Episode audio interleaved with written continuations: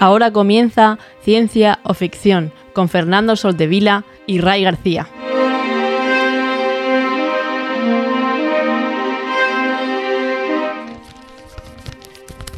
Tengo aquí un sobre que me ha llegado esta mañana. La gente que esté en el stream lo puede estar viendo. Pone Ciencia o Ficción, el plan.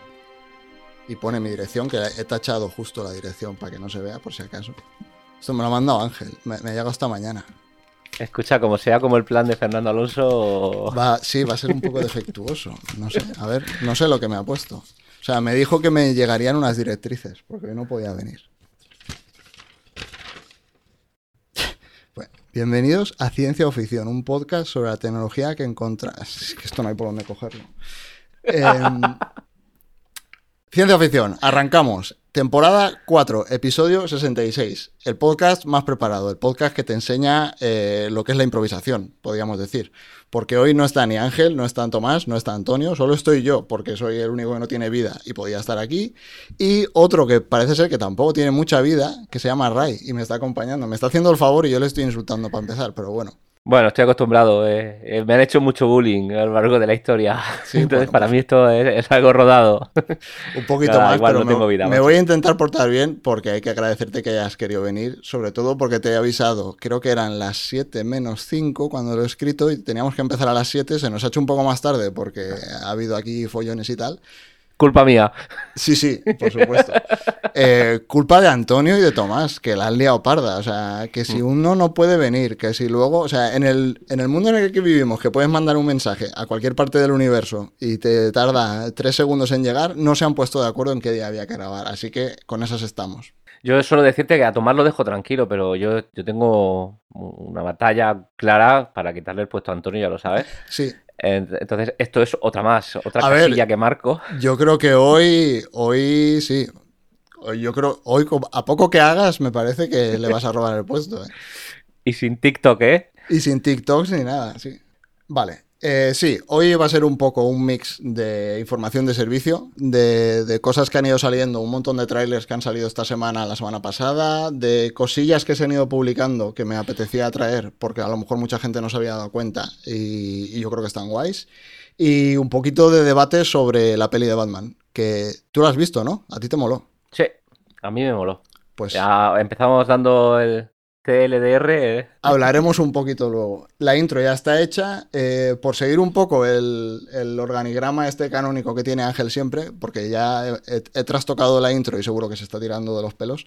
em, Sí, bueno, que, lo comente, si le parece mal, eh, que lo comente y se lo- le podemos responder en vivo, la puede editar luego. Luego en la edición puede quitar todo y ponerse. Como él ya se, ha- Se pone ha él. Claro, como ha grabado la intro un millón de veces, puede ponerse a sí mismo si quiere. Pues lo que decía, por, por mantener un poco el, el- el esquema que llevamos siempre, podemos empezar hablando de qué hemos visto o leído eh, estos últimos días o recientemente que te haya gustado y, y quieras compartir. Si tienes algo, ¿eh? si no, no hay ningún problema. Sí, sí, sí. Tengo, tengo. Eh, tengo varias cosas, así que tiro yo ya, tiro mi. sí, sí, sí. Eh, leer, me estoy leyendo esto. A ver, A ver si se puede ver. Monkey Island. A ver, ¿no? así, sí. Eh, me lo estoy leyendo, es de Game Press, de la editorial Game Press, Los Misterios de Monkey Island. Eh, y me está, bueno, no llevo mucho tampoco, llevaré como un 30%, un 20%, pero me está encantando porque son los entresijos. De momento he llegado al inicio de lo que es la concepción de Monkey Island, pero hablan un poco de la concepción de LucasArts, eh, del nacimiento de las primeras aventuras gráficas. Y bueno, es un mundillo que me, me- me gusta mucho y me, me pegué en su momento una buena paliza con LucasArts. Y el libro me está pareciendo chulísimo. Así que lo estoy disfrutando mucho. Esos libros son una pasada, ese tipo de libros. Porque, por ejemplo, no sé si conoces un juego que se llama Spelunky. No, Es un juego de entrar en una cueva y es, es básicamente escapar de una cueva, pero cada, cada partida que juegas la cueva es completamente nueva, esa- se genera proceduralmente. Entonces hay un libro Sí. que es que escribió el tipo que diseñó, que diseñó el juego y te cuenta todos los entresijos de cómo lo programó, de por qué quería hacerlo, o sea, está súper guay. Ese tipo de libros molan muchísimo. Hay una saga, o sea, una saga, una editorial que se llama Boss eh, Fight, Boss Fight, sí, Boss Fight Books.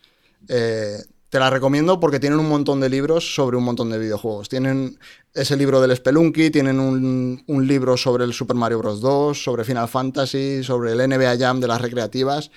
Y son Bueno, libros claro. que te cuentan un montón de cosas sobre los videojuegos, pero también sobre un poco la historia que hay alrededor.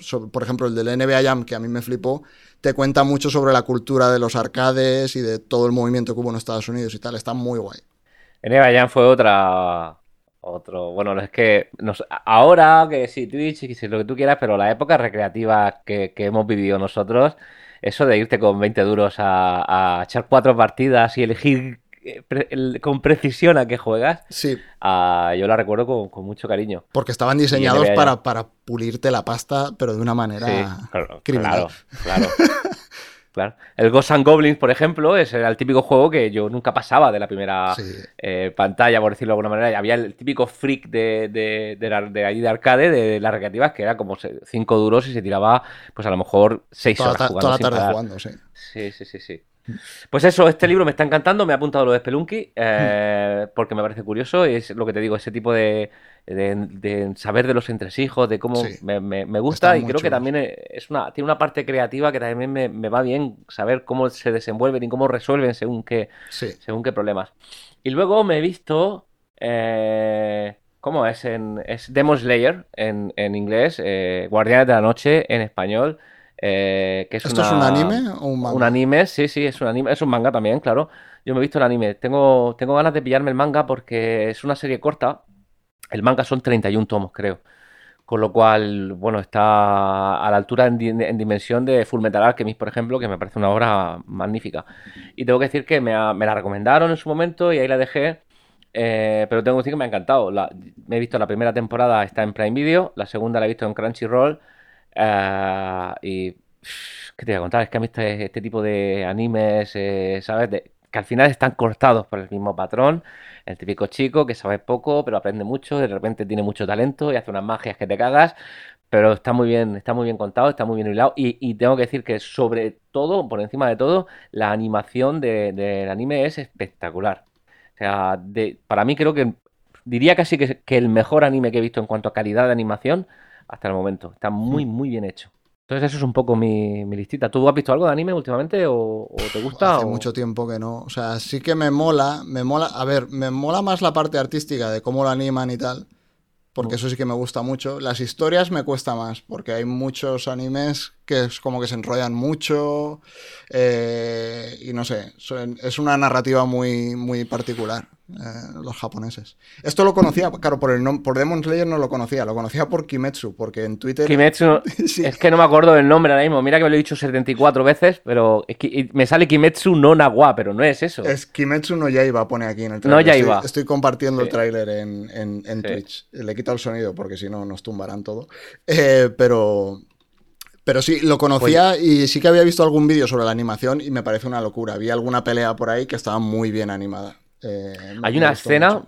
que ya, ya si, si alguna te, te animas y la ves, hay una escena que es nada, son 10 segundos, que es el padre del protagonista bailando, haciendo una- un baile, es como un recuerdo que tienen. Esa escena, el, el movimiento del, del- del tipo es increíble. Sí. O sea, es- o sea, increíble. O sea, ya te digo, a un nivel que, que yo hasta ahora no había. Seguramente habrá mejores, ¿eh? pero tampoco yo soy un gran consumidor de anime. Pero este en concreto me parecía sublime. Estuve viendo hablar a un. No sé si fue en un podcast o, o en un canal en Twitch. eh, hablaban de una cosa que suele pasar en los animes, que es que en, en general tú tienes un nivel de la animación que es el estándar, que es el que con el que ellos hacen el episodio, pero hay momentos en el anime que se nota un montón que se han gastado más dinero en esos 30 o 40 segundos y se ve que flipas. Y dije, sí, esto- o sea, me vienen a la cabeza eh, recuerdos de alguna serie. Y, decían que esta serie parecía que todo el rato era así. O sea, que estaba Sí. muy bien animada. Es increíble, ¿eh? Estaba muy bien. Y la trama y la historia, y, y- y todavía me queda porque, ya te digo, no he, no he leído nada del manga, me, me lo quiero pillar. Pero de anime me, me he visto dos temporadas, como mínimo yo intuyo que quedan tres o cuatro. Eh, porque no irán más del tomo 8 seguramente, o sea que son 31, imagínate que la historia para largo. Mm. Pero ya te Yo hace tiempo, mucho. hace tiempo que no veo. Lo último que vi fue la de los titanes, que no la he visto entera, porque eh, la última temporada es como que han parado, han hecho cuatro o cinco parones, no sé, llevan años intentando acabarla, o no sé si es que no la piensan No estoy acabar, seguro si-. Yo creo que ya está terminada. Eh, tampoco, eh, Ataque a los Titanes, yo he visto las dos primeras temporadas, creo. Esperé a la tercera, salió y ya como que no me enganché a, a verla, pero la tengo pendiente. Eh, y luego he visto algunas más que me han gustado mucho. A mí Full Metal Alchemist Brotherhood, que es el anime eh, em, digamos que fiel al manga, Hmm. eh, en el que no se enrollan con episodios de relleno, etcétera, etcétera, es otro anime que recomiendo, bueno, de mis, de mis preferidos. Hmm. Lo tengo por ahí en la estantería que ves. No sé si, Sí, sé, no las- sé, si sé señalar, eh, eh, pero más o menos por aquí. Se ve al fondo una aquí. estantería blanca, sí. sí, pues por ahí tengo algunos, algunos tomos. No sé, esa es la última que vi, que sí que me estaba gustando. También me gustaba mucho cómo estaba animada y la banda sonora me flipó y la historia estaba guay. Mm. Pero no, no acabé de verla por eso, por los parones. Lo típico que paran y te tienes que esperar medio año y luego cuando vuelven a arrancar a lo mejor tardo cuatro o cinco meses en volver a cogerla y tal. O sea, supongo que la acabaré, pero sí. Eh, decían por el chat One Piece que es cortito, sí. One Piece llevan 14 Sí. años y ni ha acabado ni tiene pinta de que vaya a acabar pronto. No sé si llevan más de mil, bueno, no, no sé si no, llevan más de mil episodios seguro. Sí. Eh, una- pero nunca una- me enganchó, lo, he- lo he intentado varias veces con One Piece. Y A sé mí- que hay gente que es súper fiel, pero a mí no, me- no me, nunca me enganchó. No sé, a día de hoy el- la serie me da mucha pereza empezarla, porque sé que es un sinfín. Si empezase, empezaría el manga, porque el manga lo lees mucho más rápido. Pero, Pero claro, no si- sé. sabiendo que tienen mil capítulos por delante, ¿sabes? Claro, Como para sí, decir. es, es hostia, bastante pues- duro, sí. ¿Has visto algo más últimamente? Pues así. Te voy a hablar de Palomiteo. Bueno, sí, he visto Doctor Strange. eh, la vi el lunes. ¿Y qué tal? Eh, ¿La has visto? No. Eh, claro, es que intuyo que nuestras opiniones de Batman van a ser muy distintas. Con lo cual, no sé si darte mi opinión de Doctor Strange. Hombre, No sé si no, hace mi a mí la de- primera me gustó, ¿eh? La primera de Doctor Strange. O sea, no me pareció un peliculón, pero visualmente me gustó muchísimo. O sea, visualmente me parecía la más chula de Marvel de, de largo. O sea, eh, por- al menos la más original. Sí, eh, a mí la primera me gustó. Tampoco es que dijera que es la mejor que he visto, pero Mm. yo ahora mismo te podría decir, me arriesgo a decirte sin miedo a equivocarme, porque como es mi opinión no me voy a equivocar, Claro. que Doctor Strange está, la segunda está seguramente, en- no sabía decirte si en mi top 3 o en mi top 4. Entonces tengo que pensarlo. Pero me ha, me ha encantado. Sí. Eh, sí, sí, pero de principio a fin no hay ni un solo... Y hay fricadas, ¿eh? Y hay muchos, muchas sanrainadas de esta Bueno, claro, como se es diga. que lo que me llama de esta a mí es que la dirige Sam Raimi. Entonces, yo Sí. creo que solo si ha hecho cosas que son típicas suyas me gustará, porque el tío, al menos por, por fin están cogiendo gente que tiene algo de personalidad. O sea, han cogido a este Mm. tío, cogieron al. ¿Cómo se llama? Al Taika, no sé qué.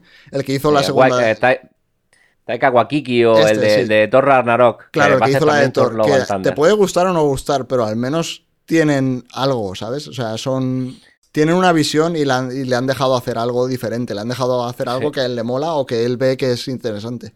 No es la típica peli que es una máquina sacando películas que son todas iguales. Al menos son un pelín Mm. Hay diferente. detractores, ¿eh? Hay detractores de, de estas cosas. eh, por ejemplo, en Thor Ragnarok, que, ah, que hay mucho chiste, hay mucha broma, todo lo que tú quieras. A mí me parece un peliculón. Me parece una película súper entretenida. Eh, y, y volviendo a Doctor Extraño, em, ya te digo, no hay, no hay altibajos. O sea, no hay, un, no hay bajones en ningún momento en el que digas, vale, me, han- me ha gustado, pero este rato pues, a lo mejor me sobraba. Hmm. No, no, la película tiene ritmo desde el minuto uno, desde el minuto cero. En realidad empieza teniendo ritmo, el, la- el primer fotograma ya es ritmo. Hmm. Entonces, eh, yo la recomiendo mucho, muy fuertemente. Sí que, sí que me apetece verla. No sé si iré al cine, porque aquí me da mucha pereza ir al cine. eh, pero, a ver, si cuando la saquen en streaming, seguro que. Si no la he visto antes en el cine, sí que, sí que la acabaré viendo. Porque además el Doctor Extraño me mola. O sea, me molan los cómics, he leído algunos. Y, y- y sí que es un personaje que me mola. Y visualmente es que está muy chulo. O sea, se pueden permitir hacer cosas que no hacen en otras películas. Sí, y es guay, es guay también porque imagino que habrás visto todo el ecosistema, habrás visto What If, habrás visto WandaVision, habrás visto un No. poco todo lo que hay. ¿No has visto nada de esto? What If no lo he visto. Eh, entiendo que un poco va por un episodio de What If que sale si el Doctor Extraño fuese malo o algo así. No, no, no, bueno, no te voy a decir nada, pero no, Ah, a no mí los por spoilers. eso- Ah, por cierto, no lo he dicho al principio. El capítulo de hoy es como no está Ángel, va a ser full spoilers de todo lo que nos dé la gana. O sea, siéntete libre No, de poder tío, que hacer no. spoilers de todo. A mí me- el que no quiera Nos spoilers, matan. que se vaya y, o que se vea lo que de lo- sobre lo que estamos hablando y luego vuelva. Eh, pero aquí es full spoilers. Como va a editar Ángel, nos podrá poner pitos, pitidos. Podrá, po- ya, pero igual no tiene mucho tiempo para editar, así que si decimos muchos spoilers no le va a dar tiempo a editarlo todo. Él sabrá, él sabrá. No, no, no te voy a, no te voy a tirar ningún spoiler. Eh, ya, no por ti, porque sé que te dan igual, pero habrá alguien que en el fondo Igual me, sí. quiere- me quiera matar. Pero bueno, de Batman Eh, vamos a hacer spoilers. Que la gente que se prepare. Bueno, que, que se dé- pues eso ya me da igual. ¿Sabes? Sí. Pero yo no lo haré, lo sabrás tú. Vale, vale. Eh, no, te decía que, eh, que, que mola también porque no hay una conexión como muy directa, Hmm. pero todas estas series que han ido nutriendo el, el- el- el universo de Marvel tienen, tienen cabida puntualmente dentro de la Hmm. película y es como también una un gran bol donde, claro, permitiéndote el lujo de jugar con el multiverso y hay, es un gran bol de, de, de referencias también, Hmm. eh, sin dejar de perder la, la- la Claro, línea argumental, la línea Yo entiendo que a nivel narrativo eso es una herramienta bestial. O sea, Claro. permitirte jugar con universos paralelos y tal y alternativos siempre da un juego que flipas. Te da una libertad de poder jugar con los personajes. O sea, sí. Me acuerdo, por ejemplo, hubo gente que se quejó un montón en la serie de Loki porque había un, no sé, en alguno de los capítulos había un Loki que era una mujer o no me acuerdo, y es que no he visto. Bueno, y un cocodrilo. Claro, entonces se, que- que quejaban mucho, pero eso desde el punto de vista de alguien que está escribiendo un guion o que digamos que le dejan hacer una historia, es una pasada, porque te permite hacer- jugar y pasártelo bien con esos personajes. Claro, al final el marco que tú te, los límites que tú te marcas eh, cuando escribes una historia o lo que sea, que, que es genial para ser creativo el ponerte unos límites muy concretos e intentar no salir de esto, pero Ujú. en este caso el límite es ninguno, Claro, quiero decir, y te vale, y, y sabes que eh, argumentalmente no hay, no hay, no hay eh, errores ni agujeros de guion ni nada de esto. Mm. Entonces sí, la recomiendo muy fuertemente, me ha gustado mucho. Muy bien, pues eh, has traído un libro, has traído un anime, has traído una peli. Yo la verdad es que tengo poco. Eh, el poco tiempo libre que he tenido últimamente, que ha sido poco, porque estoy a punto de cambiar de trabajo y entonces tengo que acabar un millón de cosas. Eh, el poco tiempo que he tenido está jugando al Elden Ring. Empecé a jugarlo y me, me- me atrapó, o sea, me parece una maravilla de juego. Entonces, nada, los fines de semana, el poco ratito que he tenido, he estado jugando a eso, que no es ni mucha ciencia ficción ni nada, pero bueno, por no decir nada. No engancha, no me... Seré el único en el ¿No mundo te mola? seguramente, ¿eh? No, no, no, hay mucha ha- gente. aparte, son juegos muy específicos, o sea, no te tiene- Seguro que termino haciéndome, ¿eh? Seguro que termino haciéndome y digo, hostia, ¿cómo me he perdido esto? Que me ha pasado con los JRPG, que estuve mucho tiempo sin jugarlos. Hmm. Eh, y, y- y seguro, pero he visto vídeos, he visto gente jugándolo y sí, está bien, entiendo el- ¿sabes? Eh, el hype que genera y todo esto, pero mm, A mí me ha hay enganchado algo que no, me, muchísimo. no va conmigo. Sí, a ver, te tienen que molar, te tienen que entrar. Hay mucha gente que no les entra y no, o sea, te- te- hasta qui- quizás el Elden Ring es un poco más asequible para cualquier persona que no haya jugado antes a la saga. Los anteriores para mí eran juegos de nicho muy específicos. O sea, es un tipo de jugador que le tiene que gustar el combate de esa manera, que le tiene que gustar que sea difícil y que tengas que aprender a jugar perfecto que cueste horas, digamos, a- tú llegabas a un jefe en el Dark Souls 1 o en el 3 o en el que sea, o en el Sekiro, y tenías que aprender todos los movimientos como los hacía, a predecirlos, etcétera, etcétera. Entonces, eso te tiene que gustar, si no es imposible que disfrutes ese juego. Ahora, si te mola ese juego, están muy, o sea, si te mola ese tipo de juegos, están muy bien hechos y son muy satisfactorios. Pero claro, Ahí o sea, es, te tiene que molar. ¿Pero te lo has pasado? No, no, no, no lo he acabado, que va. Sí, me parece que hasta al ritmo que voy, posiblemente hasta Navidades no lo acabe. O sea, no. Pues hay gente muy freak en este mundillo, ya lo sabes, porque por ejemplo Alex el Capo se ha hecho el Sekiro en no hit. Sí, lo vi. de Lo, lo vi en directo, tío, ese no hit. O sea, vi en directo cuando se hizo la no hit. Ese día estaba viéndolo. Estuvo- Estuvo muy guay. Porque estuvo dos meses, estuvo Eh, Sí, estu- intentándolo. estuvo mucho tiempo intentándolo y lo pasó mal, ¿eh? Luego lo contaba Sí. y, y lo pasó mal.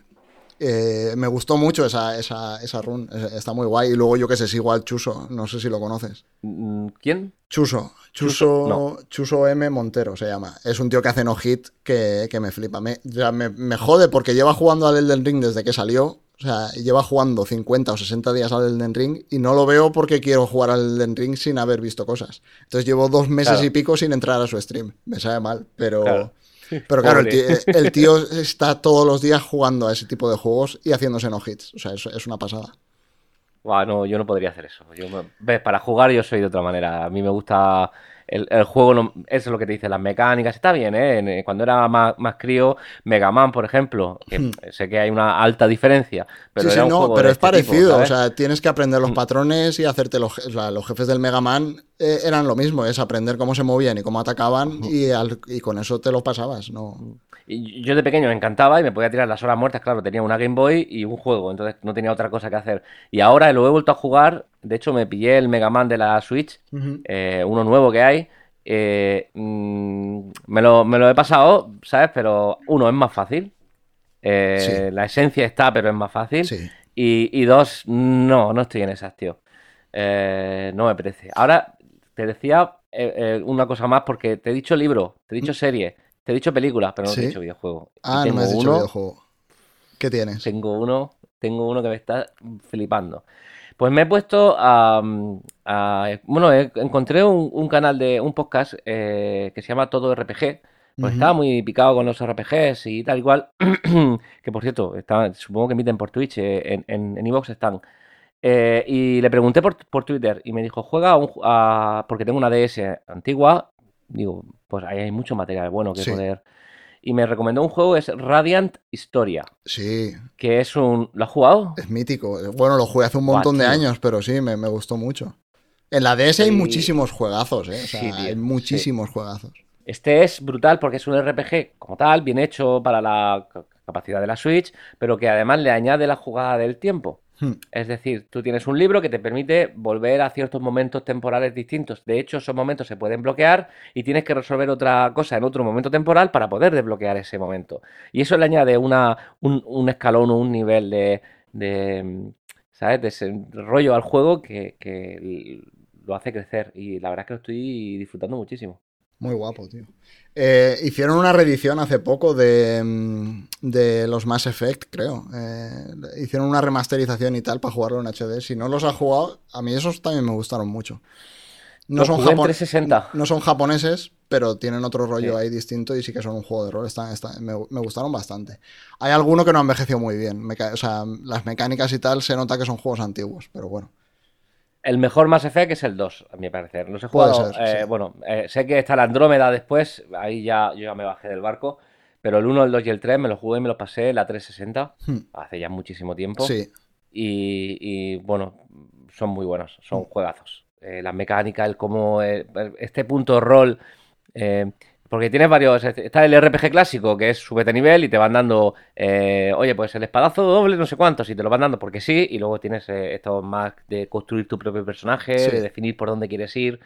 Y este, creo que el 2, si no me equivoco, tiene una mecánica a la hora de, de- de- de crecer que está. Sí, muy y luego cómo jugar. interactúas con el resto de personajes y tal, esos están muy chulos. Ah, hostia, jugué hace poco al Disco Elysium, no sé si has jugado.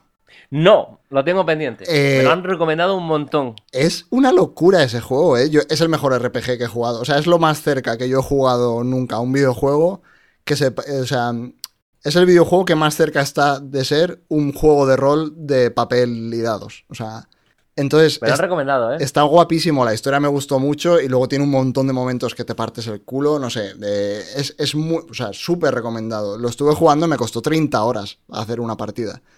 Y hubo un montón de trozos de la historia que no vi. O sea, está muy guay porque realmente tú eliges lo que pasa y ves las, las consecuencias y tal. Y es un, es, digamos, eres un detective y tienes que resolver un caso y lo puedes resolver de un millón de maneras, puedes resolver cosas, puedes dejarte cosas por resolver, o sea, al final es como que tiene un lapso de tiempo de no sé cuántos días son en el juego y cuando llegas a eso se acaba la historia, ha- hayas hecho lo que hayas hecho. Y está muy guay, eh, tiene un montón de sistemas que son una pasada. No, me, me gustó muchísimo, lo recomiendo una barbaridad ese juego. Lo tengo, lo tengo pendiente, tengo que, tengo que ponerme con él. Esto que dices me recuerda a estos juegos de Quantic Dreams, no sé si es Quantic Dreams o Quantum Dreams, no recuerdo el nombre de la compañía, Heavy Rain, Mm. Ah, Heavy eh, Rain, sí.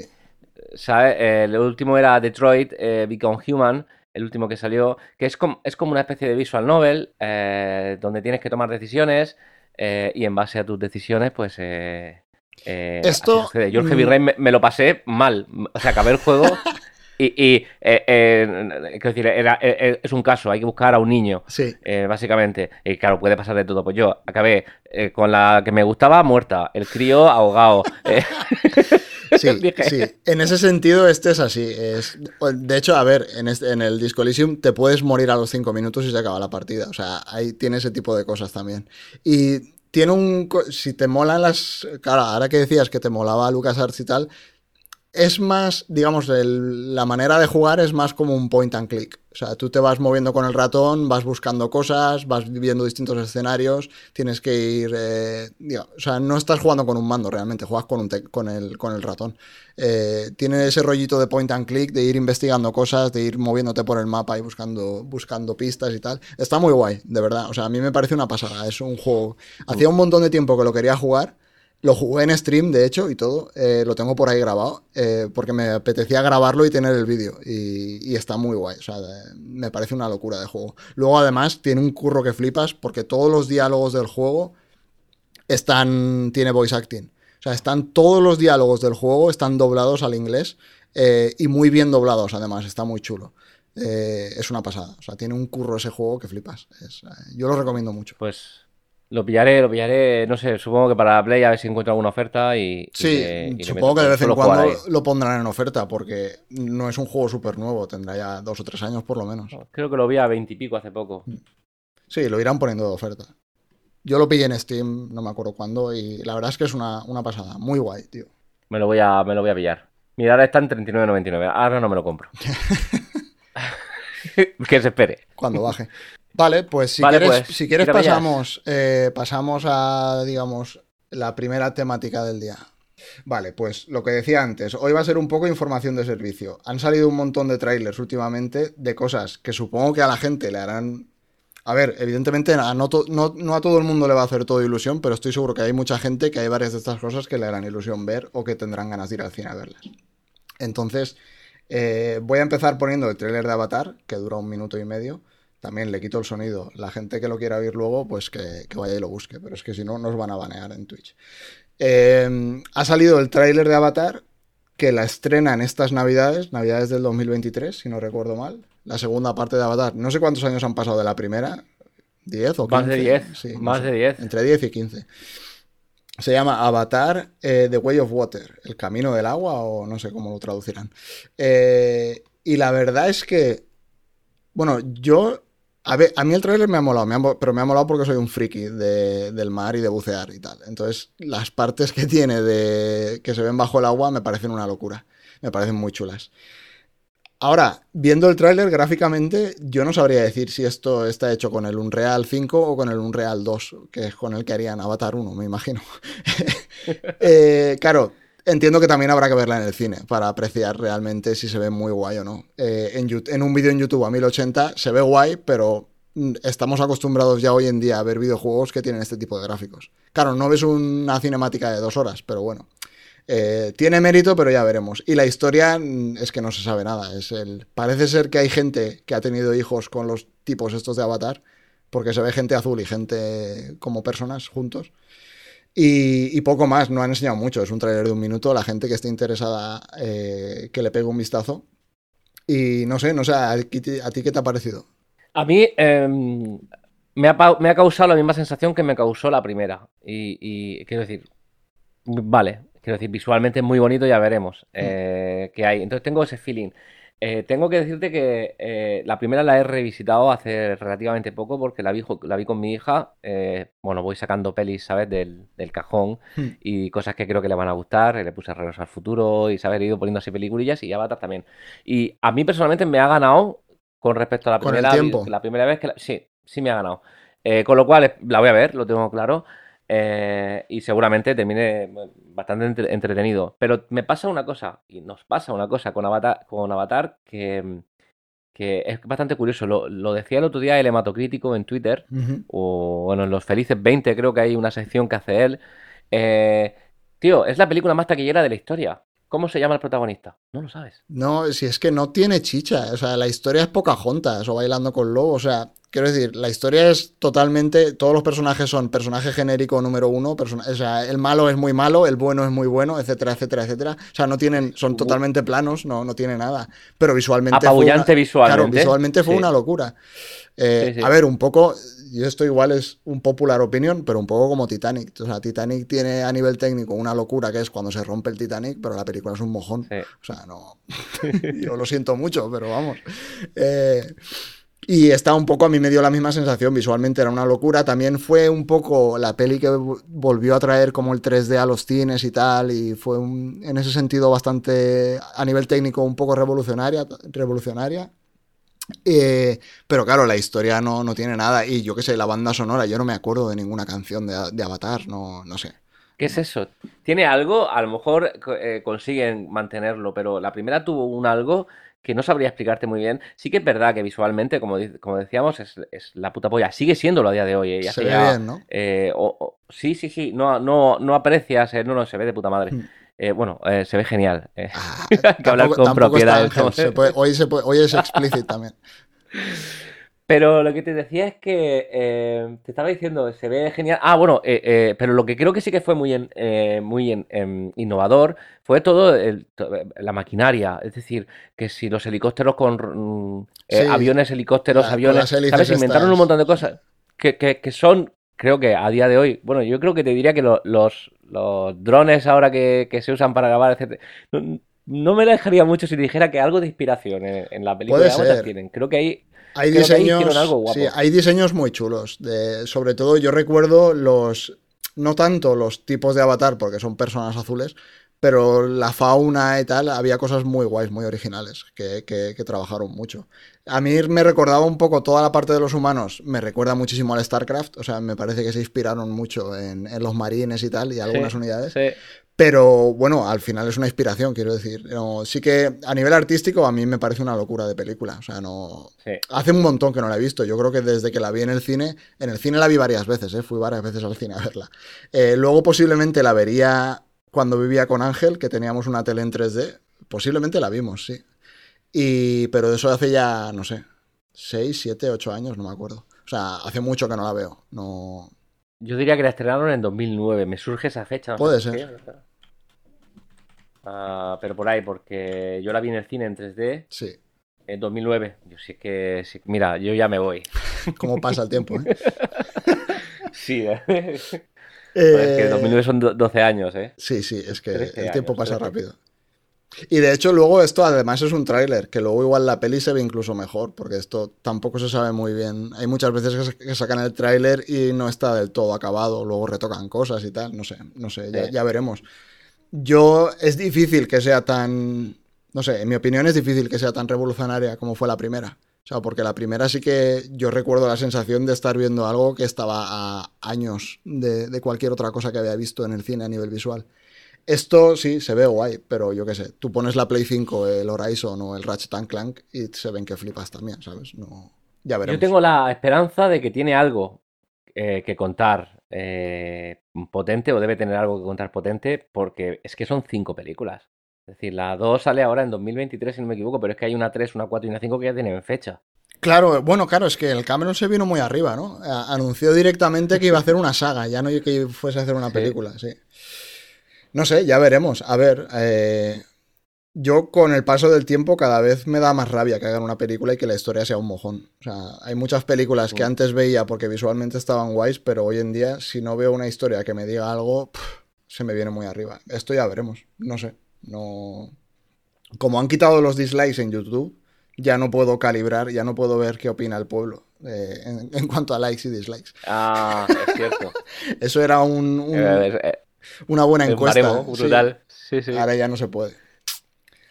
Tiene 12 millones Bueno. de visitas en 3 o 4. Lleva dos días el trailer. Tiene 13 millones de visitas, casi medio millón de likes. No sé. Bueno, no está mal. No, a ver, no está mal, ya Eh, veremos. Yo apuesto porque me va a gustar, pero no las tengo todas conmigo. Ya veremos. Yo no me fío. Eh, pero bueno, es que no me fío de normal. Entonces ya veremos. No Dale sé. un like, dale un like, hombre. Venga, va, le dejo el like. Eh, le voy a dejar likes a todo hoy porque nos están haciendo el contenido gratis. Eh, Exacto. Pasamos al siguiente. Vale.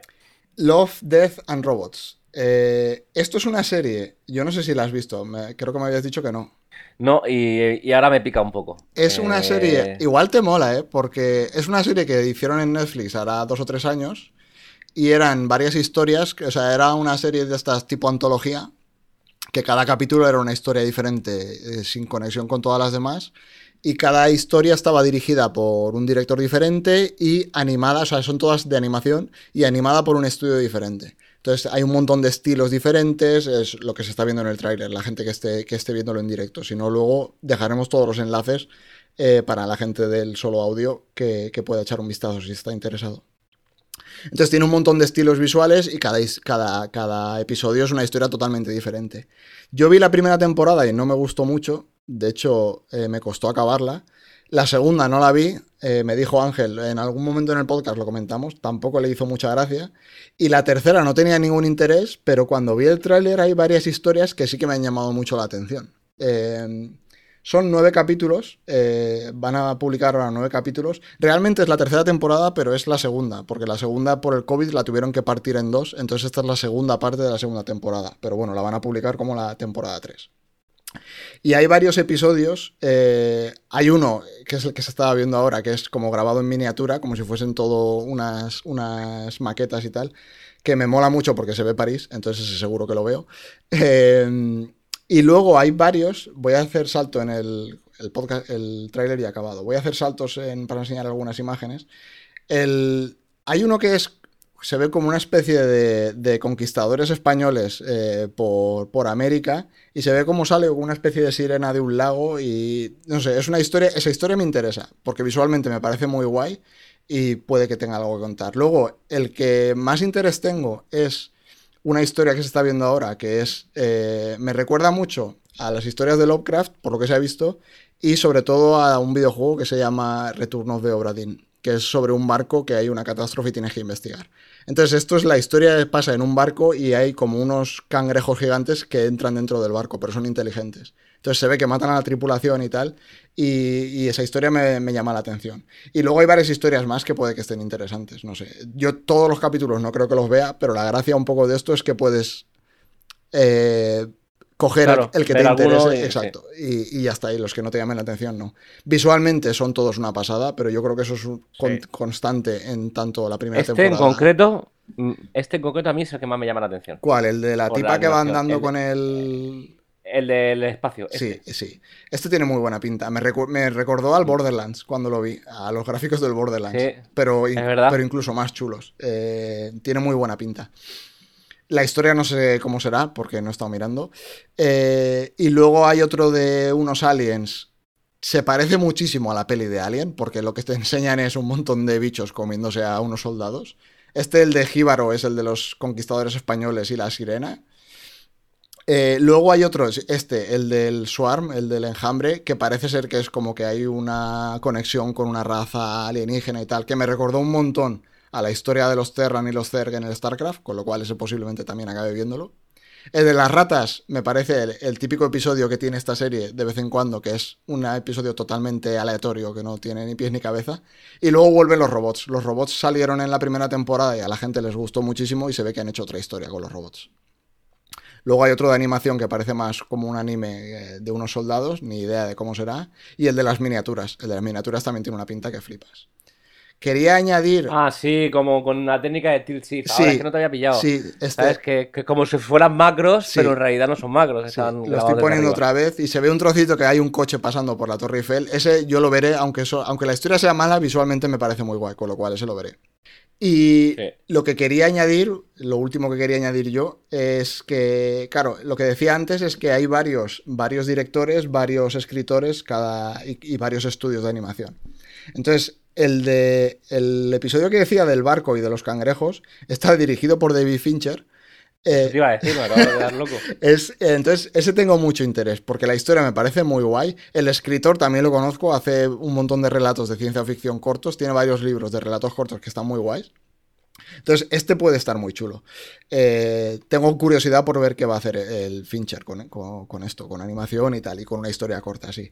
Y luego, no sé, la gente puede ver, eh, también dejarle el enlace, le puede ver todos los distintos capítulos, quién los dirige, quién los escribe, una pequeña sinopsis. el, de, las ratas es de Joe Abercrombie. Sí, el de las ratas es Abercrombie, que es un escritor muy conocido. Y luego, ¿quién más había? El de. Mm, claro, el de Jíbaro es eh, Alberto Mielgo, que no sé si lo conocerá la gente, pero es español y ha ganado un montón de premios de animación. Ha trabajado, yo qué sé. No sé si estuvo en la versión final de la película de Spider-Man de animación, la del multiverso. Si es quien yo creo, que creo que sí, salió en, en, La Resistencia. Voy a abrirlo. Estuvo vinculado, estuvo vinculado, sí, creo que sí es. Estuvo vinculado y al parecer hubo diferencias creativas y se terminó saliendo. Eh, y de hecho, este tipo, si no me equivoco, trabajó en la primera temporada de Love, Death and Robots. también. Puede ser. Ah, creo que sí, sí, lo, pon- lo pone aquí en la Wikipedia. Hizo un capítulo, eh, que no me acuerdo qué capítulo es, porque por el nombre ni idea. Pero es un tío que ha Era- trabajado... sí que lo he- ya lo he visto. ¿Sí? Eh, ¿Ves? Sí que había visto algo. Y no me enganchó. Este es de una tipa que está como mirando por la ventana. Mm, eh, cómo pasa algo. eh, eh, es como una historia cíclica. Si hago spoiler, os jodáis. No recuerdo muy bien cómo era, pero era una, una especie de historia cíclica muy bien animada. Ah, ya me acuerdo, sí, este tenía un rollito Ghost in the Shell, sí que me acuerdo. Que es- Sí. Eso es. es Bueno, o sea, ahora sí que ha sido ya full spoiler total, o sea, lo que yo acabo de igual. Pero bueno, el- Ángel, ponme un pitido, por favor. Sí, un pitido de dos minutos y medio, no te va a tener que poner. Eh, sí, sí que me acuerdo, ahora me he acordado de este. Eh, el problema que tiene esta serie para mí, o sea, o al menos la temporada 1, que es la que yo vi, es que visualmente eran una locura, pero lo que decía antes, las historias no me gustaron mucho. Y aquí tengo interés, Mm. claro, si han cogido historias buenas y las han adaptado bien, pues estarán guays. Porque la animación... A mí me pasó lo mismo. Sí, la animación, lo que se ve en el tráiler es muy guay. O sea, que... Me pasó lo mismo. Eh, ahora he recordado, no la vi entera, pero he visto algún capítulo. Este lo vi porque vi al tipo de la Resistencia y Mm. contó un poco y, y había ganado un premio. Creo que ese capítulo en concreto ganó un premio. No me preguntes cuál. eh, pero ganó un premio concreto que al parecer era bastante mm, top. Eh, Eh, aquí fue tiene la- fue la. Academy Award for Best Animated Short Film at the 94th Academy Awards, que son los Oscar, para que no lo tenga. O sea, ha ganado un Oscar. Eh, no sé si fue por aquel trabajo o por otro, pero bueno. Que es un tío que sabe animar. Y ha- yo qué sé, trabajó con Disney en Tron, en las nuevas de Tron, eh, ha hecho Mm. este tipo de cosas. O sea, hay gente interesante, luego ya veremos. Eh, esto es lo de siempre. Igual hay gente interesante, pero que simplemente están ahí pues porque Netflix les ha puesto el pastón encima. O, o harán algo guay. No, ya, ya lo veremos. Eh, La voy a retomar, ¿eh? Porque ya te digo, me pasó eso. Me pasó que vi un par de capítulos. Este sí me gustó, vi otro y dije. Y ahí la dejé, ¿sabes? Me pasó un poco eso. sí. Pues ya veremos, no sé. Lo, pero bueno, lo traía porque también salió el tráiler esta semana y ya veremos. Aparte sale muy pronto, creo que lo, lo ponía aquí. Sale este mes. 20 de mayo. El 20 de mayo, o sea, sale Eh, nada. en, nueve, en nueve días. El podcast se publicará el 15 o el 16, o sea, a los 3 o 4 días de que se publique el podcast. Vale, siguiente. Vamos picadito. Eh, Dune. Hay mucha gente, me consta, que el primer videojuego de Dune les atrapó y era más adictivo que la especia y que la cocaína. Eh, yo jugué hace muchos años y me gustó mucho, pero no me enganché tanto como, como otros tíos que conozco. Eh, Pero creo que nos pilló jóvenes, también te digo, puede ¿eh? ser. Porque Dune, el juego será del 89. Claro, Eh, Yo en el no sé tú, 89 yo, en el 89 yo en el 89 tenía un año. yo- yo tenía 8, te gano un poco. Eh, pero lo he dicho al azar, ¿eh? Dune Video Game. Sí, no, igual salió en el 2000. Ah, no, del 92. En 92, vale. Ah, La noticia aquí es que van a sacar una nueva versión de, Dune, del videojuego de Dune de estrategia. O sea, no es un remake, es un juego totalmente nuevo, basado en el universo Dune. Eh, salió la licencia a raíz de la película y tal, entonces aquí han cogido eh, los derechos y van a hacer un videojuego de, de estrategia. Lo que es noticia ahora porque justo, eh, no sé si fue esta semana o la semana pasada, sacaron un early access. Entonces la gente ya puede, no sé si hay que hacer un pre-order o, las claves las van dando, pero se puede probar ya el juego. No es el juego definitivo, pero por lo que estuve viendo en los vídeos y ayer estuve viendo un rato eh, un stream de gente jugando, el juego está prácticamente acabado. O sea, está, está muy, muy, muy pulido ya. Entonces le quedará poco para salir. No sé exactamente cuándo sale. Y es un juego de estrategia, me recordó mucho, es una mezcla entre el Civilization, porque el mapa y, el estilo es así, no tiene casillas hexagonales, porque es en tiempo real. O sea, es una mezcla entre Civilization y StarCraft, digamos, o Age of Empires. Y tienes distintas facciones, pues tienes inicialmente, no sé si más adelante añadirán alguna más, pero tienes los Fremen, tienes los contrabandistas, eh, los Atreides y, y el varón, eh, los Harkonnen. Entonces tienes estas cuatro studies, tienes estas cuatro facciones y lo típico de un juego de estrategia. O sea, tiene una parte militar, parte de gestión de recursos, tiene una parte bastante interesante de política, de hay, cada X tiempo hay una serie de votaciones y tú tienes unos puntos de influencia que vas gastando eh, para influir en los votos y, y, estos votos van cambiando partes del juego. Pues eh, si sale este voto, eh, reclutar unidades es más caro, porque el, eh, digamos que el imperio está en contra de que se recluten unidades. Entonces, eso va afectando la partida y tienes que gastar tus puntos de influencia. Y luego tiene una parte de espionaje y de diplomacia, que es parecido a lo que se ve en juegos como Civilization y tal. Me gustó una cosa bastante, que es que hay, para mí hay una quinta facción, o han intentado hacer una quinta facción, que es el planeta en sí que eso es algo que está muy presente en el libro y en las películas también, que el planeta es como un personaje más. O sea, yo creo que es una de las partes chulas de Dune, que el propio planeta es un personaje más. Y aquí pasa, porque hay tormentas de arena, están los gusanos, eh, entonces es como que al margen de tus decisiones y de lo que estás haciendo, tienes que tener eh, también en cuenta el factor del planeta. De si vas andando por el desierto, te puede aparecer un gusano. Una tormenta, sí. un gusano. Exacto. Eh, luego, yo qué sé, lo que se veía ahora en el vídeo, eh, si vas por el desierto las unidades se van muriendo, o sea, tienes que aguantar, etcétera. Entonces, es un poco, el escenario también es un personaje más, es una facción más del juego. Correcto. Entonces, no sé, Claro que sí. tiene muy buena pinta, yo qué sé. También es otro tipo de juego que te tiene que gustar. O sea, los juegos de estrategia siguen siendo juegos de nicho, o sea, no es un juego al que vaya a jugar todo el mundo. Pero tiene muy buena pinta. Hubo una época, hubo una época que sí, ¿eh? Quiero decir, yo recuerdo de Command and Conquer, por ejemplo. Sí. Eh, y luego Command Conquer Red Alert, toda esa época iba yo al instituto, pues tendría, porque voy a hacer Sí. 15, 16 años. En aquella época. Que, Yo qué sé, que y el- era- y el Age of no- no- Empires. No, era tan nicho. El Age of Empires 1 y el 2, yo creo que todo Cristo jugaba a ese juego, al StarCraft igual también, al Warcraft, todos estos juegos en ese momento eran súper... Tampoco había mucho más realmente, o sea, estaban esos, estaban los, el counter, los juegos de tiros y, y las aventuras, o las aventuras gráficas o, o los RPGs y tal. Ahora hay muchos más tipos de juego y, y hay mucha menos gente jugando este tipo de juegos, pero sigue teniendo una, la- digamos, la base de jugadores es una base ultra fiel. Posiblemente sea una base de jugadores que en vez de tener 15, 20 años tengan 30 o 40, Sí. pero son gente que sigue jugando y juega un montón. O sea, la gente que juega a este tipo de juegos o al Crusader Kings o a los, yo qué sé, al Total War o lo que sea, juegan miles de horas. O sea que... Ni me acuerdo del juego ese. O a los Europa Universalis, los Grand Strategy, este tipo de juegos. O sea, la gente que le molan estos juegos, posiblemente este juego les, les, les- les- les guste. Tiene muy buena pinta. Ya veremos, ya veremos cómo avanza. Pero también lo quería traer por traer algo de videojuegos y porque no todos los días salen videojuegos de ciencia ficción. No, aunque sea un género bastante común, no hay tanto realmente donde elegir. No sé, yo ya te digo que tengo el cuerpo. eh, me pasará o me puede pasar igual que con, con otras temáticas, con lo que te decía JRPG. Yo hacía años que no jugaba JRPG y de repente un día jugué de nuevo y ahora podría decirte que seguramente es mi género favorito. Hmm. Entonces, eh, esto es como todo. De repente me pongo a jugar un Age of Empires nuevo o un Civilization y digo, hostia, pues Sí. sí, me estoy pasando pipa. Claro, salió, salió el Age of Empires 4 hace poco también. Había mucha gente jugando. Ahora Mm. no sé cómo andará, pero bueno. Eh, sigue habiendo, sigue habiendo gente interesada. Y este tiene buena pinta. Ya, ya veremos. Si al- hay alguien interesado, pues que le pegue un vistazo. Igual hay gente que ni sabía que iban a sacar un juego de Dune. Así ¿No hay que. fecha de salida? Eh, vamos a ver. eh, o sea, ahora mismo se puede jugar en Steam, porque yo veo gente jugando en Twitch.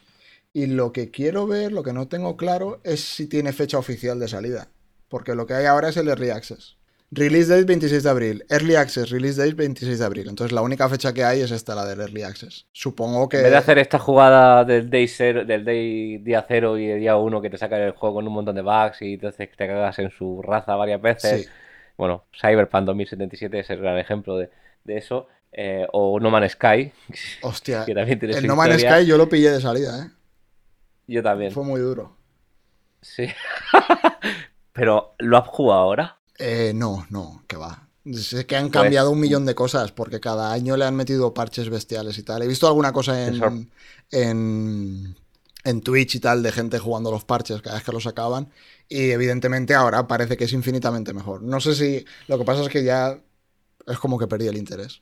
Yo lo he vuelto a retomar eh, y he de decir que es, eh, bueno, es infinitamente mejor. Sí. Primero, eh, es el juego que debería haber salido, pero yo ya estoy muy quemado porque a pesar de eh, que saliera como saliera y que faltase lo que faltase, y yo le pues, posiblemente le pegué 70 o 80 horas al juego a base de minar. Eh, como aquel que dice, ¿sabes? Eh, no había ni bases, no había ni vehículos, nada más que caminar y tu nave y para arriba. Eh, pero el, el hecho de salir al espacio, entrar en un planeta, a mí me cautivó. Tenía cosas Y muy guays. Y sobre todo, a mí lo que más me flipó fue la banda sonora. O sea, la banda sonora que, se, que se la hizo 65 Days of Static me pareció una locura de banda sonora. O sea, es un grupo que a mí me mola 65. muchísimo y le hicieron un disco que flipa. O sea, es un discazo la banda sonora. No los conocía. Eh, hacen cosas guays. Hacen ahí una mezcla entre electrónica, alternativa y tal. Tienen un proyecto ahora que está muy guay, que creo que es música procedural y la ponen en internet. Tienen montada como una radio. O sea, hacen cosas muy chulas. Entonces, bueno, pues eso. Eh, videojuegos, dejamos el de Dune por ahí. Un poquito de libros. Esto va a ser rápido, porque yo creo que todo el mundo conocerá la mayoría de los libros. eh, y si no los conoce, pues bueno, eh, los conocerá ahora. Han reeditado en Nova la trilogía de la Fundación. Eh, claro, ahora es época de, editar un millón de historias, porque con la feria, del, el día del libro, las ferias del libro y tal, entonces antes de la feria del libro publican y reeditan un montón de cosas para aprovechar el tirón y tal. Entonces una de las cosas que reeditaron, o bueno, no reeditaron, sino es una edición nueva, es la trilogía de la Fundación con ilustraciones. Me fastidia no poder enseñar las ilustraciones porque no las he encontrado. O sea, los estuve buscando y no vi las ilustraciones. Pero bueno, son los tres libros de Fundación, la, trilogía original, que en una edición con ilustraciones, 33 pavos. A mí me parece un buen precio. O sea, los tres libros me parecen una locura. Deben de ser 800, 900 páginas en total, no lo veo por aquí. Eh, ah, mira, aquí. 830 páginas. Por 30 pavos, una edición... 8.32, sí. Sí, Una, una edición chula con ilustraciones. El que no tenga una, una, una edición de fundación y le apetezca, me parece guay. Eh, ¿Los has leído? Eh, sí, eh, bueno, voy a serte plenamente sincero. Me leí el primero. Eh, tengo que decir, la serie me, me gustó mucho. A mí, a mí la trilogía Fundación me costó mucho, ¿eh? Es decir, me, me costó, me, cautivó la psicohistoria, el concepto de la psicohistoria, todo, todo el, el comienzo, lo, lo que es los primeros relatos, me, engancharon muchísimo. Eh, pero conforme iba avanzando y de repente cambiabas de escenario y de repente pasaban 300 años y de repente, ¿sabes? Llegó un punto en el que me costaba mucho seguir, porque en realidad no podía seguir, porque es que es imposible a seguirlo, y- claro, sí. A mí me gustó. Entonces eh, me abrumé un poco, ¿eh? Te tengo que decir. Era- o sea, es un libro muy, Pero- es un libro muy peculiar, por lo que dices, porque abarca un montón de siglos. Entonces, de un capítulo al siguiente, la gente lleva 400 años muerta. Eh, Claro. Entonces, claro, no tienes un hilo de personas, que es lo que le dieron en la serie de, de televisión. A mí no me gustó, pero bueno. Lo que pasa es que sí, es lo que decías, tiene un montón de la psicohistoria y tal. Es un, a mí me gusta porque es, un- es prácticamente un libro de historia, o sea, es un homenaje al Imperio Romano, o al menos yo lo veo así. Eh, es la caída del Imperio Romano, pero contada en el espacio. Entonces, a mí este tipo de libros que son un evento histórico llevado a una situación totalmente diferente, como puede ser, yo qué sé, Hyperion, no sé si lo conoces. Hyperion, claro, eh, me lo he leído. Claro, eso es... Hyperion, Hyperion, Hyperion es este de la que son ocho historias Claro, distintas son- o nueve historias distintas. Exacto, lo son los, los cuentos de Canterbury, pero en el espacio. Eh, entonces, Sí. eso, ese libro me encanta. Luego, el mismo tío de. O sea, Dan Simmons tiene también. eh, Dan Simmons. Es que no me. Ilión se llama, que es la guerra de Troya, pero en Marte. Creo que se llama Eh, eh, no lo he leído. Sé que me leí Hyperion, de hecho me lo leí este verano, me Mm. lo, me lo recomendaron, eh, me lo recomendó un tipo, Daniel Torregrosa, que es un divulgador científico de aquí de Murcia. Bueno, a lo mejor lo conoces. Eh, y, y me lo recomendó él y me insistió, léetelo que te va a gustar. Está muy guay. y- Es que está muy bien escrito. sí, O sea, me- a mí lo que más me gustó Tengo que decirte que no me gustaron, no me gustaron todas las historias. Tiene pero- historias pero mejores como- historias como- peores, sí. Eh, de hecho, a ver, la- a mí una historia que me gustó muchísimo es la del cura con los crucifijos aquellos. Esa me gustó muchísimo El- porque La que van al lugar y abajo. eh, sí, correcto, la de los la de los crucifijos, porque la- es una historia loquísima. La primera, creo que es. Puede ser que es la primera, no me acuerdo, lo leí hace mucho tiempo. Pero esa, ¿ves? Esa historia me acuerdo mucho. Luego hay una historia de Benjamin Button, de una chiquilla que... Absolutamente, la que más me gustó. Esa está muy guay. Eh, Mm. Y luego, por ejemplo, una historia que no me gustó mucho fue la del militar que se pega con el enjambre aquel. Es que no me acuerdo ni cómo se llama el, el bicharraco ese. Esa es una historia así de una pelea y tal que ni fu ni fa. Pero no sé, eh, ese libro me gustó mucho. Y esto, claro, volviendo, pues tiene, lo- el, tiene el, el libro ese que ocurre en Marte, que es como la guerra de Troya, pero en Marte.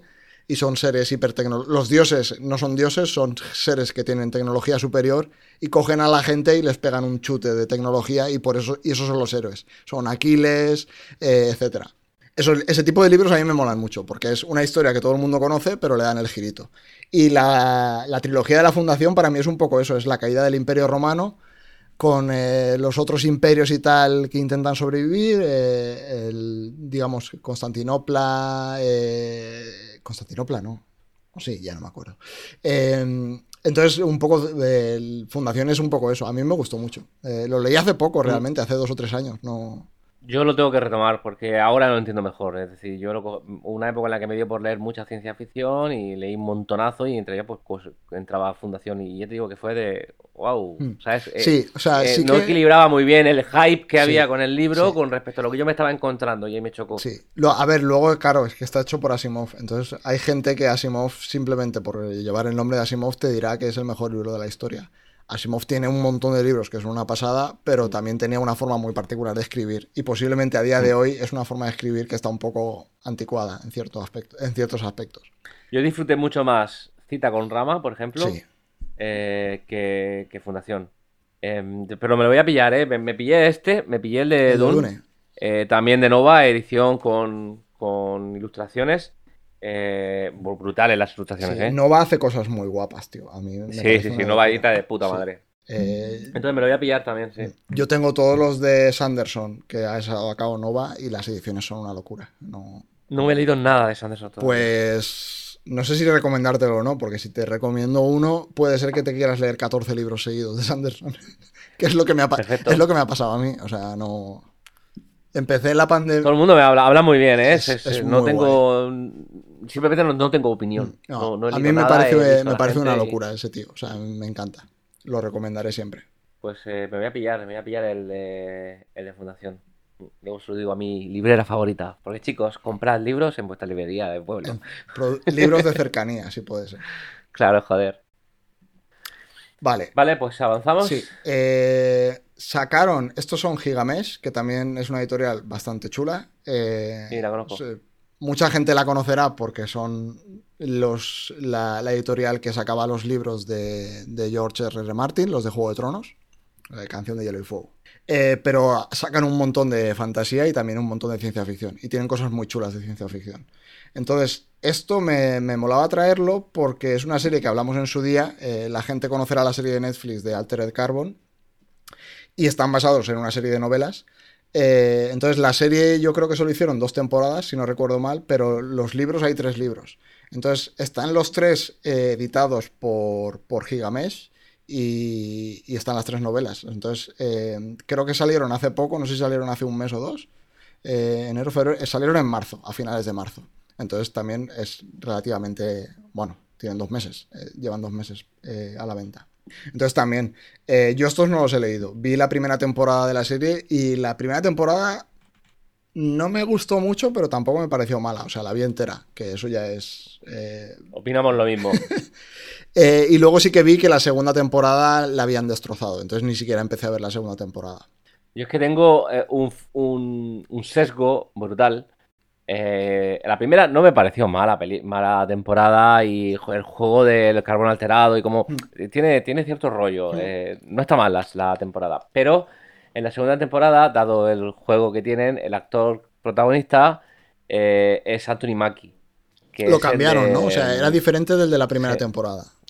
Sí. Mm. Es Anthony Mackie, que es este es el halcón de, Marvel, que ahora es el Capitán ¿Ojo de halcón? Ah, no. No, Ah, vale, Falcon. Falcon, Falcon. Y a mí no me gusta, tío. Lo siento, eh, no hay, no, no, no sé qué hay, pero ese creo que tiene que ver con una época en la que hicieron entrevistas a, Tom Holland y el tipo este eh, se burlaba mucho de él y me pareció que me pareció que era un gilipollas, hablando mal y pronto. Por lo poco que no lo conozco, seguramente sea una persona excelente. Saludos, Anthony. Eh, Nos estará viendo. Pero le cogí, le cogí manía, tío. Le cogí manía y vi que era la segunda temporada con ese tío digo, no la veo. No sé, yo vi la primera temporada, ni fu ni fa, y me dijeron que la segunda era mucho peor, entonces ni siquiera empecé a verla. Pero los libros sí que he escuchado bastante gente diciendo que están guays. Entonces, por eso los quería traer. Entonces, eh, Carbono Modificado es el primero, el segundo es Ángeles Rotos, eh, y el tercero es Furias Desatadas. Eh, los tres están en Gigamés, 20 euros el tercero, 20 el segundo, 18 el primero. Y, y- Vale. 60 pavos. 60 pavos tienes los tres. Eh, bueno, si la gente ha visto la serie y le apetece leérselos, que se los lea. Si no han visto la serie, yo siempre recomiendo empezar por los libros antes que ver la serie, pero bueno, también eso depende de cada uno. ¿Qué páginas tiene, por curiosidad? Eh? Eh, a ver, el primero, creo que no son muy largos. Eh, 688 páginas. Ah, pues, pensaba que eran cortitos. Vale, pues ahí, eh, vale, entonces sí que son bastante más largos. Vale, bueno, pues ahí lo llevan. Eh, el que le apetezca verlo. Están editados desde hace poquito. Estas cosas están guays porque hay muchos libros eh, que real- realmente no estaban editados en castellano, como los que vamos a ver ahora. Y ahora también vamos a Gigamés, que no sé si han salido ya todos o van a salir. Sí, este ya ha salido, que es Stalker. De esto hemos hablado varias veces en el podcast. Es una de mis pelis favoritas. El libro también es una locura. Eh, A mí me gustó mucho. Me, me saca un poco de mis casillas que lo hayan llamado, llamado picnic extraterrestre, porque en inglés siempre ha sido roadside picnic y siempre lo traducían como picnic junto al camino. Entonces aquí han hecho una traducción un poco libre, me parece a mí. Pero bueno, eh, al margen de, de las manías mías. Es un disco de Iván Ferreiro también. Ah, puede ser. No sé si será un homenaje. La historia de Stalker, para el que no la conozca, es que eh, un día la gente se levanta en la Tierra y hay un montón de artefactos eh, que aparecen de la noche a la mañana que, que son especiales. Son especiales porque, digamos, ocurren cosas alrededor, tienen propiedades que son totalmente ajenas a las leyes físicas. O sea, es como que eh, trastocan las leyes físicas a su alrededor. Entonces, hay artefactos, o sea, tú vas andando por un sitio y resulta que hay un artefacto que la gravedad empieza a ser más baja o más alta, o que a la gente le da dolor de cabeza o directamente la gente se muere al pasar alrededor.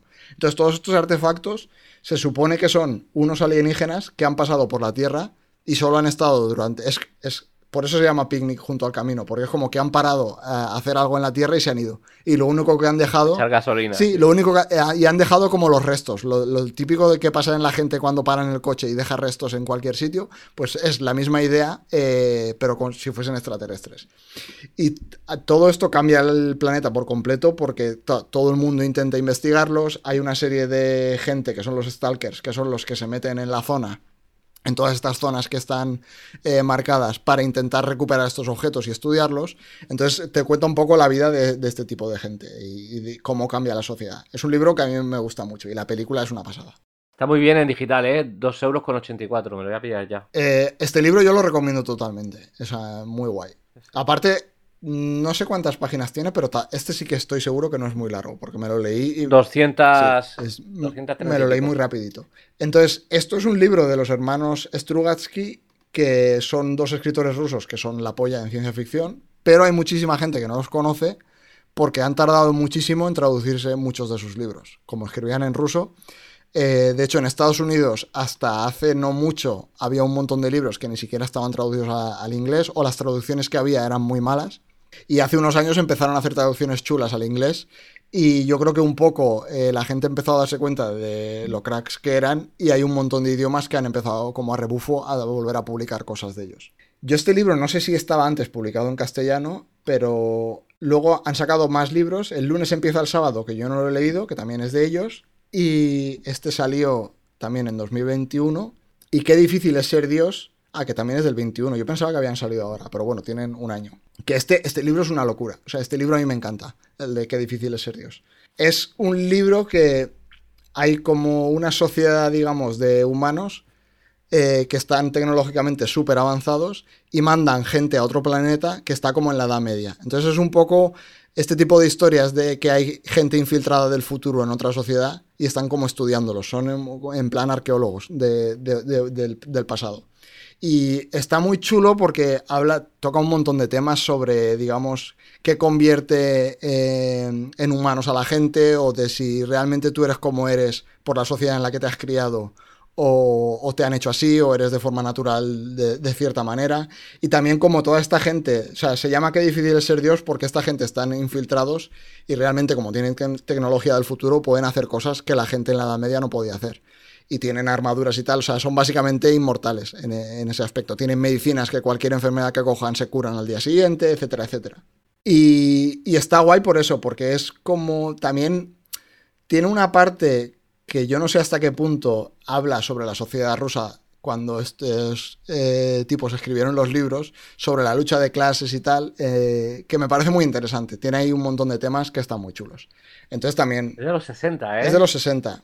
Sí. Sí, Sí, 64. Eh, se- si no me equivoco, que dice ese Dios es del 64. puede ser. Eh, ole, por, ole por Gigamés, ¿eh? Solo estar en versión digital, al parecer, lo que estoy viendo. Ah. pero ole por ellos, tío. A- Pues a, sí. a dos con, a dos con algo, la, la edición digital es un precio mm, Sí, es- está muy guay, sí. Eh, si solo están en digital, puede ser que los vayan a sacar ahora en papel. O puede ser que sacasen primero la digital y ahora vayan a sacar el papel o no lo sé. Porque sí que los vi como novedad, los vi no sé dónde, en un, no sé si fue en la radio o en un podcast o lo que sea, hablaron de ellos como que eran algo relativamente nuevo. De todas maneras, Pues debe serlo, porque este es eh, Stalker, por ejemplo, publicado el 18 de septiembre del 2020. Con lo cual tiene sentidísimo lo que dices de que ahora van a sacar la versión Puede ser, puede ser. Y este de Hard to be a God, de qué difícil es ser Dios, la fecha de lanzamiento que me pone aquí en la web es noviembre del 2021. O sea que puede ser que sí, que sacasen algo en digital y luego tardasen algún mes más en sacarlo en papel, no lo sé. Este a mí me gusta mucho también, me parece un librazo. Y el del lunes empieza eh, el sábado, no lo he leído, pero supongo que antes o después me lo acabaré leyendo. Porque están, o sea, son muy buenos escritores de ciencia ficción. Yo estos dos me los he pillado. Esta noche me pongo con. Me, me voy a poner con Stalker. Stalker es muy guay y no sé si has visto la película, pero tienen película y la película es muy particular, ¿vale? Porque es de Tarkovsky y es una película antigua, es lenta y tal, pero visualmente es una locura. O sea, eh, y a mí la historia me gusta mucho. Y luego tiene los videojuegos. Los videojuegos son míticos también, o sea, están muy chulos. Que, me, que me he perdido mi vida. Van a sacar ahora Stalker, un Stalker nuevo. Se supone que salía, eh, se no sé si tendría que haber salido ya y lo retrasaron, o salía este año a finales o algo por el estilo, pero bueno. El 8 de diciembre de 2022. eh, Stalker 2, El corazón de Chernóbil o algo sí. así. Eh, claro, todo esto pasa en Rusia. eh, están todas ambientadas en Rusia en general. Y lo de la parte de Stalker, sí, se crea una zona en, en Chernóbil y, digamos, eh, cerca de Chernóbil y van investigando por ahí. Muy chulos, yo los recomiendo mucho. No, no. Me has abierto un mundillo que no conocía y esta misma noche le voy a dar.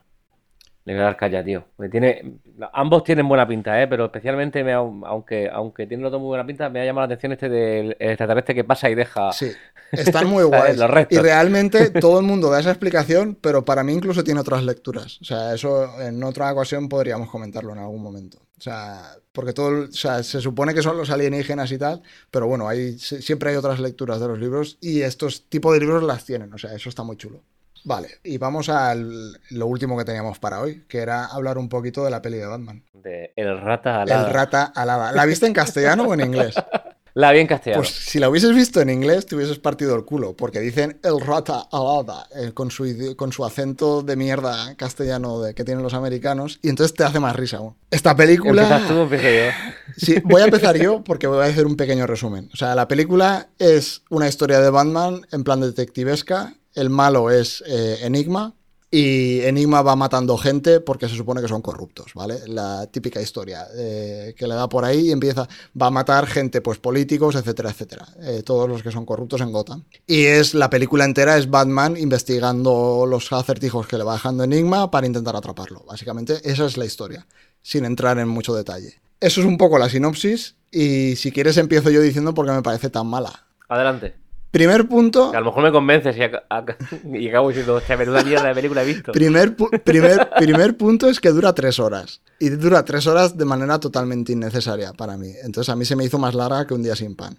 Es larga y, y necesariamente, primero porque es muy lenta, porque tiene un montón de escenas que es el Robert Pattinson este mirando al vacío y diciendo una frase con tres monosílabos que dura un minuto y medio. Pero luego, por ejemplo, toda la trama que se ve de Catwoman a mí me sobra completamente, o sea, no aporta nada a la historia de la película, es como un añadido extraño que metieron por algún motivo y si quitasen todas las escenas de Catwoman, la historia de la película no cambiaría en nada, realmente. O sea, estuve pensándolo y no cambiaba en nada. Porque tiene un momento que ella está pegándose con Falcone, eh, Falcone o Falconi, no me acuerdo cómo se llama el de Batman. Sí, Falcone creo que era. Y se supone que lo va a matar, pero ni siquiera lo mata. O sea, es que al final no hace nada. Al, fi- al final no cambia nada, en nada la trama. Entonces todo eso me sobraba. Eh, quitando todo eso, recortando un poquillo de cosas y tal, yo creo que te queda una película de dos horas o de una hora y media que sería pasable. Pero en el estado actual a mí no me gustó nada. Luego estaba, estaba compartiendo el tráiler en Twitch y, lo que se ve es la escena de la persecución en coche, que está muy guay lo, que es la escena de la persecución. Está guapísimo. Pero para mí tiene también un problema. Yo estaba viendo la película y cuando hacen la escena de la, de la persecución, o sea, la persecución no tiene ningún sentido. O sea, el, toda, esa, toda, esa, escena. Te lo compro. toda esa escena es. Es, bastante gratuita. es, totalmente metida con calzador. Porque están como traficando con dinero el pingüino y tal. Eh, y aparece eh, el, rata alada. Y en vez de ir a, por ellos y cogerlos, es como que aparece, se sube a su coche y hace. arranca el coche y entonces el pingüino dice: Hostia, me voy a subir yo a mi coche y me voy en coche. Y así me puede perseguir en el coche. Entonces, esa es la introducción a la escena. Y luego sí, la escena visualmente está muy guay, pero no tiene ningún sentido. Y como esas, tiene varias. Y luego otro problema que tuve es que tú realmente te montan una película de detectives se supone que Batman es el mejor detective del mundo, o al menos es un detective la hostia de bueno. Te compro que aquí no sea aún el mejor detective del mundo, porque se supone que lleva poco tiempo, pero es que es, tiene dos extremos. O sea, hay algunos de los enigmas que le pone Enigma que los resuelve instantáneamente. O sea, que el alguien le lee el enigma y él te da la solución en menos de 10 segundos. Y luego hay otro tipo de enigmas que el Batman, por lo que sea, le ha dado un ataquito mental y no, no es capaz de resolverlo, como lo de el rata alada. O sea, cuando dicen lo del rata alada y dicen, será Falcone, será el pingüino, sí, claro, porque el pingüino podría ser el rata alada. Y dices, colega, ¿qué me estás contando? A ver, es cierto. Si hubiese un villano que fuese la paloma, dices, bueno, las, las, palomas las podríamos considerar ratas con alas, pero si no hay un tipo que es el palomas, eh, el rata alada es Batman, colega. O sea, no. Eres tú, tronco. Sí, eh, entonces eso me sacó muchísimo, porque era o bien era hiperinteligente y los acertijos los resolvía sobre la marcha, o se daba cuenta de esto a las dos horas y media de película y porque un policía mexicano le dice, ostras, esa herramienta es para quitar las... O sea, al final el caso lo resuelve un policía random que no tiene ni nombre. O sea, no sé, bueno, esto es, la vida funciona así. A veces te das cuenta de que si, cosas cotidianas que suceden no las podrías contar en una historia, en una película, porque resulta que nadie se las creería.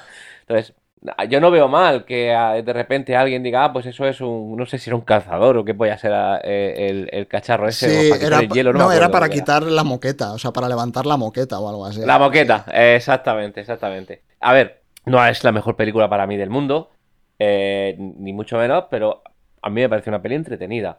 Eh, primero, a, mí, independientemente, dejando un poco la historia a un hmm. lado y podemos criticarla seguramente, creo que visualmente está muy conseguido. visualmente a mí me gustó mucho, salvo el hecho de que es muy oscura. O sea, para bueno, mí. Pero es que es Batman. Claro, sí, pero yo salgo por la noche y veo. O sea, quiero decir, a mí me parece guay que hagan una peli que sea de noche y esté lloviendo. Pero yo salgo, en, yo salgo de mi casa por la noche lloviendo y veo dónde estoy. Quiero decir. Entonces, hay una delgada línea entre que sea oscura y que no se vea bien. Y hay momentos que para mí no se ven muy bien. Eh, eh Depende de dónde la hayas visto, yo te lo compro, pero yo, tengo un proyector en, casa, en la habitación, hmm. y, la vi en el proyector. Y es verdad que en momentos puntuales, que yo lo achaco al proyector, eh, pero es verdad que la película es oscura. Peor fue el capítulo de Juego de Tronos. Mira, me, acordé de eso, me acordé de la gente quejándose y metiéndoles mierda por aquello. Y a mí un poco me pasó igual que aquí. No sé si es por la pantalla, pero bueno. No, a mí me parece que visualmente está muy conseguida. Hmm. Eh, creo, me creo. Eh, a mí me gusta ¿cómo decirte? Hemos pasado por, muchas por muchos tipos de Batman en el cine. Eh, el, detective como tal, la esencia primigenia de Batman, por decirlo de alguna manera, seguramente lo haya. ¿eh? Yo no soy un gran fan de Batman ni de las películas, pero yo no la he visto. Entonces a mí eh, cambiarle el chip y darle la otra vuelta y jugar a, este tipo de película más de un thriller barra investigación, me, encajó. Sí, no, para mí tiene un montón de sentido. O sea, de hecho, creo que hay un montón de historias muy chulas que contar de este, de este estilo. O sea, sobre todo porque los villanos de Batman son muy chulos. O sea, no. Los villanos en la película están súper bien conseguidos. Sí, me dio la sensación de que había demasiada gente en esta película, también te digo. Porque está el Enigma, Catwoman, el Pingüino, ¿quién más? El Falcone. Pero es que te están abriendo la pues Falcone, bueno, no voy a decir nada, pero eh, eh, te están abriendo la, puerta. Yo creo que van a hacer más. Bueno, y seguro, por tanto están creando el ecosistema. Sí. Te están creando el escenario para que tengas eh, el, el origen de él, porque este, entiéndeme, que salga el pingüino como ayudante de Falcone, eh, eh, está bien porque te lo presentan, poco más, Sí. pero sabemos, podemos intuir casi que si hay una segunda parte de The Batman, pues el pingüino seguramente sea el, el- el ti- el tipo malo. Espero que sea él y que no sea el Eh, Joker, porque también metieron al Joker otra vez. Yo estoy un poco cansado del Joker. O sea, hay más historias que contar aparte de las del Joker, en mi opinión. de todo el mundo que, con el que he hablado, o la mayoría de gente con la que he hablado, la principal cosa que me dice, yo no estoy de acuerdo, es eh, Robert Pattinson. A mí me parece que encaja. Eh, eh, en el perfil de, eh, bueno, que, que Batman, el chico desdichado, que, Sí. que todo le ha salido mal en la vida, etcétera, etcétera. Tiene, tiene la esencia en la cara de alguien que, que, que prefiere morir a despertarse por la mañana cada uno de los días. Entonces, a mí sí me encajó Robert Pattinson. Te compro cosas de la historia, ¿eh? Te compro cosas gratis que, que aparecen. Eh, pero eh, eh, em, al final yo lo pongo en una balanza y también me gusta mucho fijarme en lo visual, etcétera, etcétera. Y creo que la peli No, a nivel, a nivel fotografía y tal, la película es una locura. O sea, es un También te digo que yo no les pido- o sea, en cierto modo es el estándar, porque con lo que se gastan solo faltaría que la fotografía no fuese buena. Pero hay que reconocer que la fotografía está muy guay. O sea, Sí, sí. Hay una escena que acaba de salir, lo que pasa es que, claro, yo estoy viendo, tengo el, el sí, Twitch al lado y, con, y voy con, con delay, delay. lo siento. Eh, hay una escena en la que Enigma está sentado En la en, cafetería. en, en el- en la cafetería y se ve desde fuera. Que me recuerda a un cuadro de, no me acuerdo cómo se llama el, el- ah, este pintor, ya que sé cuál cuadro es, muy sí, de una cafetería, muy grande que hace como esquina y tiene el Sí. ventanal y tal. Sí, sí, exacto.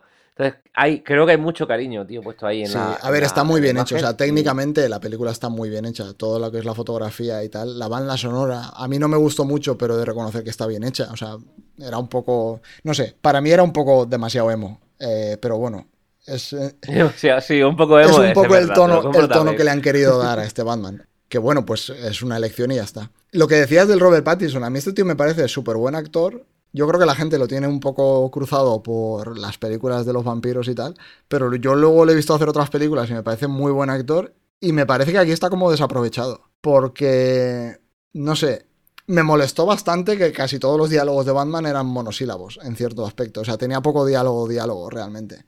Tenía muy poquito.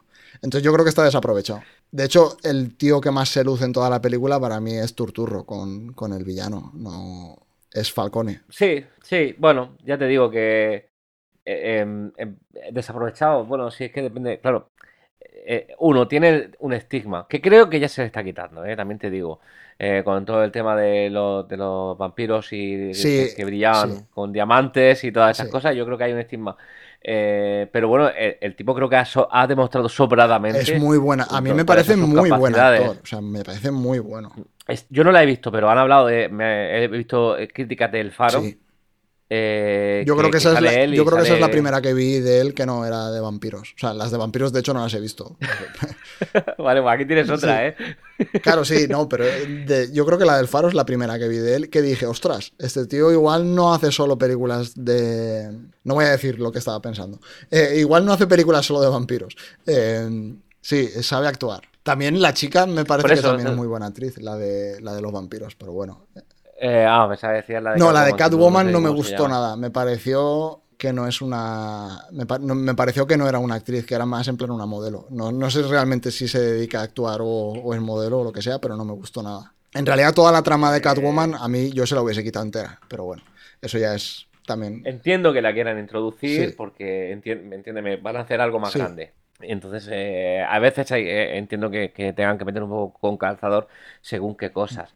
Robert Pattinson, Zoe Kravitz, Paul Dano, Jeffrey Wright, Colin Farrell, John Correcto. Turturro, Andy Serkis, que es Gollum y aquí es Alfred. Alfred, por cierto, que es Sí. mejor detective que Batman en esta película. Sí, es verdad, porque el, eh, eh, Le lo de la rata, el rata alada es Le resuelve medio caso a Alfred. Es, es, es, es que esta película es un poco. Yo qué sé, desde al final yo mis baremos los mido por... He pasado un rato, ¿sabes? Yo me aburrí, Eh, eh, o sea, yo me aburrí. Yo estaba deseando que acabase. Se me hizo muy larga. Igual si hubiese durado dos horas, sí me gustó. te diría que está guay. Pero durando tres horas me parece demasiado. Yo me zampé la de los, be- los becadores, ¿no, coño? Eh, la Liga de la Justicia a las cuatro horas. Yo también la vi. Lo, pues lo que pasa es que la vi en tres, y- en tres sesiones. La empecé un viernes y la acabé un domingo. Yo cuando la acabé dije, me la pongo de nuevo. Fíjate el nivel, ¿eh? o sea, que mí- si me entretiene y a mí me entretuvo. Y fueron cuatro Sí, es horas. muy larga. Eh, sí, no sé. Ah, y luego otra cosa que me llamó la atención, voy a parar el, el tráiler justo en el frame que me interesa, es que le han subido el power level bastante a Batman, ¿no? Porque hay un momento que se tira de un edificio, eh, hace como salto base, abre un paracaídas Sí. justo antes de llegar al suelo y se pega con la cabeza contra un puente. La hostia Luego padre. se sí, pega, sí, luego cae padre. y le pega en un autobús en marcha, cae rodando 15 metros y se levanta y se va. O sea, Sí, ahí, ahí te- también te compro. Que dije, a ver, a ver, que es humano. exacto, o sea, que es, es un tío con, Te da un traje con Exacto, es un tío con una armadura de Kevlar, quiero decir. Se ha pegado una hostia a, a- a 200 kilómetros por hora contra metal y se ha levantado y se ha ido. O sea, no. Que, que el traje cojonudo, ¿eh? Que no, yo no lo discuto. Seguro que con la pasta que tiene no hay traje mejor en el mundo. Pero una hostia a 15G Sí, es, es una locura, porque es que está. te, has, está- te has llevado. sí, está haciendo salto base, o sea, y se le engancha el paracaídas en el puente o lo que sea, y se- o sea, es que se pega una leche en la cara. Sí, la hostia es gordísima. Y luego hay otro momento que le pegan con una escopeta a un palmo de distancia, el tío sale volando y también se levanta, yo qué sé, no sé. Eso, eso me pareció, me sacó un poco. O sea, a mí me mola. Lo que me molesta no es tanto que le suban, digamos, que pueda hacer cosas increíbles, sino que durante una película cambie tanto eh, de un momento a otro. Como que hay veces que es... O sea, eso me molesta mucho cuando lo hacen. Que hay momentos en que alguien es súper poderoso y a los 10 minutos, por conveniencia del guion, ya no es súper poderoso y hay algo que le pone en peligro. Eso a mí me da mucha rabia. Y esto un poco fue así. Al, menos yo lo vi así. Dicen en el chat, el Palomas es mi nuevo archienemigo favorito. El palomas. Ah, que no tengo el chat, te lo he quitado antes. eh, lo tengo abierto yo, qué risa. Eh, claro, el Palomas. Palomas. Pues eso, eso me, me sacó un poco de, de mis casillas. Pero bueno, yo no la recomiendo porque dura tres horas. A ver, la gente el que le apetezca verla, que la vea. Hay mucha gente que le flipó. O sea, yo la vi un poco por el meme de I'm Vengeance, del tío diciéndolo, soy venganza. Eh, que hubo un montón de gente por internet que lo decía y dije, va, pues voy a verla y por lo menos me reiré o pasaré el rato entretenido. Lo que pasa es que luego se me hizo, me hizo bola. Me hizo... Normalmente una peli de tres horas me hace bola. O sea, tiene que ser bastante buena para que, para que la disfrute. Y esta no, no me llegó. A mí es que la esencia palomitera la tengo muy dentro y, y si quieres un blockbuster que te entretenga, yo sí que la recomiendo. Pero te- por ponerte un poco el baremo, la última de James Bond, no sé si la has visto. Eh, la, la última de Daniel Craig. Sin, sin tiempo, sin tiempo Sí, para morir. Sí, esa la vi. Y me dio la sensación de que eran ocho películas recortadas y puestas juntas. O sea, era un puzzle un poco extraño. Sí. Pues yo me lo pasé pipa. No, a ver, yo esa no me, está- no me eh, pareció súper buena, pero sí que la disfruté en cierto Sí. modo. Sobre todo, a ver, porque le daban un final a Daniel Craig y tal. Entonces, bueno. Pues no vamos a entrar en, en, en más podemos- Creo que con Hombre, los spoilers que, de The Batman que no haya, está el que bien. no haya visto lo de la de James Bond, va, o sea, si no la ha visto ya es porque no ha querido verla, quiero decir. Ah, estamos en ese nivel, Hombre, ¿no? Además, cualquier Quiero decir, todo el mundo sabe que Daniel Craig ya no hace más películas de James Bond, o sea, le tenían que dar un final. Es lo único que hemos dicho. No hemos dicho si es un final bueno o malo. no hemos dicho nada acerca. Spoiler. No es cierto, no es cierto. Encuentra el amor. Eh, sí, Encuentra el y de amor. hecho- y descubre que tiene una y no familia. se ve- Y quiere. y- no se ve, con lo cual todo el mundo sabe que si no se ve, puede. Es la magia de- del cine. El Sí. cine. en fin, el paloma. Eh, sí, el amor heterosexual, sí, como dice el de, yo te, el de Te lo resumo. Pues si quieres lo dejamos aquí, no sé cuánto llevamos, llevamos la, un Cristo de, longitud. Ángel me había dicho, haz uno cortito, así lo edito rápido. Eh, hora y media. Ah, no, pues no está mal, o sea, es una dura- Nah, duración estándar. Ángel lo tienes en el chat diciendo a dos horas se va a ir el podcast, ya Sí, veréis. Pensaba que, no le ape- llevábamos, no le apetece. claro, pensaba que llevábamos ya dos horas, pero no llevamos dos horas. Pues está bien de duración. Yo creo, además lo hemos tomado, lo hemos tocado todo. Aparte ha habido opiniones a favor, opiniones en contra de Batman, eh, todo bien. Yo creo que estaba mirando si me he dejado algo, no. Yo creo que lo hemos tocado todo. Muy chulo. Eh, me lo he pasado bien. Espero que te lo hayas pasado bien tú también. Sí, sí, sí, sí. Hombre, claro, yo ya te digo que eh, todo esto para mí es, es, es un plan, como el de Fernando Alonso, como decíamos antes. eh. Es- mi plan está claro, yo tengo que derrocar a alguien. Además, está haciendo un podcast nuevo y estas cosas, ¿sabes? Entonces, eh, tengo que acabar con, con la hegemonía. Por cierto, antes de, antes de despedir y decir que la gente se suscribe y todas esas cosas, eh, ya que te ha atracado y has venido, habla de tu libro. O sea, hazte promoción de algo. Que, que- No, está, está sobado ya. ¿Ya lo tienes o no lo tienes? Está sobado. ¿El nuevo? No, tío. Es que me. mm, estoy muy cerca. ¿Te estás haciendo un George R. R. Martin o, qué? Vas a ver. va- un poco. Es que han pasado muchas cosas. Eh, te, te hago un resumen breve, nada, 30, 40 minutos. Venga, sí. eh, Ángel, No no te que no se preocupe, Ángel. Estoy muy cerca del final. Muy cerca es que estoy en, la- en el final, básicamente. Ah, ya lo tienes casi. Llevo El- el 110.000. parto ya está casi. 110.000 palabras. Sí. Pero eh, este libro no lo he construido como el otro. En el otro el final lo tenía escrito mucho antes y fui hilando todo, conectándolo con el final que tenía escrito. En este me he dejado llevar. Entonces ahora quiero que el final tenga el... Necesito, es, es evidente que tiene que estar todo bien cubierto. Entonces hilarlo todo, eh, enganchar todos los puntos Ponerle que tengo abiertos, me, me está costando. Y luego que empecé a escribirlo y, y estaba, me sentía como escribiendo por inercia y decía, no voy bien. Entonces decidí parar, eh, replantear lo que quiero hacer, que ya lo tengo replanteado, eh, y, y darle una vuelta de nuevo. Em, problemas entre medias, estoy cambiando de trabajo, como tú. Es, es una época Entonces, interesante, ¿eh? Sí, eh, llevo una semana en un trabajo nuevo, eh, claro, y no solo esta semana, todo el proceso anterior, y ya sabes que estuve jodido de la Sí. espalda, eh, bastante complicado, entonces llevo un par de meses que no, no soy capaz de sacarle punta. Bueno, pero ya queda poco, Así ¿no? que bueno, cuando, cuando quiera y salir, llegará un día, de repente estaré en la ducha y diré, oye, y saldré de la ducha, podré escribir y ya arrancaré y ya no Sí. acabaré. Pero de momento ya te digo estoy ahí La ducha es mágica, ¿eh? A mí también me pasa. O sea, cuando ti tienes algo en la cabeza durante días, semanas Sí. y de repente hace clic, eh, para mí es eso. Después de cuando salgo a correr o cuando iba a nadar, justo en la ducha de después es donde más cosas he resuelto siempre. A mí, a mí nadar, eh, como tú, es que decir, voy a repetir exactamente lo que has dicho. Eh, a- ahora no estoy nadando por la espalda, pero para mí es, de hecho, si, si estoy atrancado creo que es consecuencia de esto también, porque yo cuando me iba a nadar, antes me ponía, tengo unos auriculares con audio, Eh, entonces me ponía un podcast o lo que sea, y llegó un momento en el que me molestaba, porque estaba pensando, hostia, ¿cómo resuelvo Sí. esto? ¿Cómo digo que este con el otro? Y terminaba de nadar y lo siguiente que hacía era escribirme un resumen de lo que había Sí. pensado. Nada, de media página, muy bruto, para cuando retomase la escritura, cogerlo y, y me ayudaba un montón, tío. Y eso lo noto que me falta. Sí, eso se nota. Cuando estás acostumbrado a hacerlo y dejas de hacerlo por cualquier motivo, se nota. Y decías, otra bueno. promoción, decías algo de un podcast, No sé, tú sabrás. Yo- como- yo sabré. No, no, no decíamos, a ver, a ver, a lo mejor me estoy equivocando, pero yo creo que hay alguien que está haciendo un podcast, ¿verdad? Ah, bueno, sí. Muy- muy Hay gente viniéndose muy arriba últimamente, sí. Eh, Yo no quiero decir nada porque yo, entiéndeme, tengo ciertos enemigos que no quiero no, que pe- pero pensaba que tú ibas a hacer un podcast. Es, eh, ah, No, no, no, no, no. Mi podcast es sí. este. Mira, la gente lo está diciendo en el chat. Sí, hay gente que está haciendo podcast, pero no ha venido a este. O sea, Tienen, yo creo que decir. tienen muy claras cuáles son sus afiliaciones y, y esta no es una de ellas. No, no sé. Ahí lo dejamos. NFC, libre o no, versus ciencia Sí. ficción. Sí, no sé. A ver, Ahí está el nivel ya veremos. Sí, no sé. Cada cual es dueño de, de sus actos. de sus actos, exacto. Pues lo. Pues eso, nada, todo bien, tío. Me alegro de que estés cerca, tío. Ya, ya veremos cuándo acaba saliendo. Tómate tu tiempo, no sé.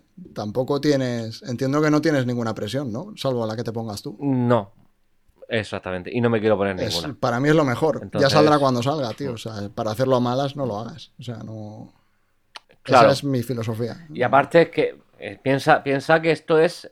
Son tre- mi intención es hacer tres libros. Entonces, también tengo que dejar la puerta abierta a ciertas cosas que quiero que Claro. pasen. Entonces, es- el iniciar está, está de puta madre. Iniciar es abrir mil puertas. Eh, Luego hay que cerrarlo. después, sí. cuando A ver, la que- gente, la Claro. gente está acostumbrada. Es que el mejor ejemplo es el de Juego de Tronos. O sea, eh, o sea, tú puedes estar abriendo tramas durante cinco libros y luego hay que cerrarlas. Y si no eres capaz de cerrarlas, pasan 20 años y no ha salido el libro. Eso es. Tu podcast es este Ray, dice Ángel. Hombre, claro. Pues nada, tío. Yo por mí contento y satisfecho. Pues lo vamos a dejar aquí. Voy a hacer el final y, y mandamos, no sé si hay alguien para hacer una raid y si no cortaremos y ya está. Eh, voy a hacer, bueno, darle las gracias primero a ti por haber venido, porque ha sido un atraco, lo que decía antes. Eh, has llegado a salvar el- la grabación de hoy porque todo el mundo ha empezado a caerse. Eh, yo creo que al menos yo me lo he pasado muy bien. Eh, hemos visto cosillas interesantes, hemos hablado, ha estado chulo.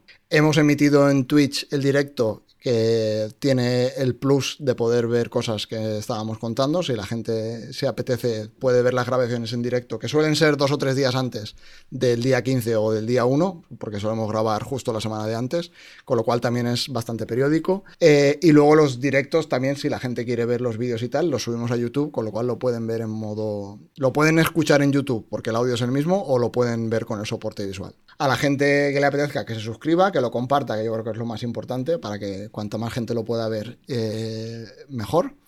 Y, poco más. Tenemos el canal de Telegram, que creo que sigue existiendo, el, canal de Discord, que también básicamente es la misma información. Eh, estarán en las notas del programa y todos los, todos los enlaces que hemos ido poniendo también estarán en las notas. Y, poco más, lo dejamos aquí si quieres. Yo encantado, macho, lo que haga falta y cuando queráis. Ya sabes que eh, son momentos, los miércoles por la tarde a mí me va siempre eh, bien, así que el día que queráis, si os apetece tenerme cerca, me pegáis un toque y Perfecto. Pues muchas gracias y nos vemos. Chao, chao, chao. Chao.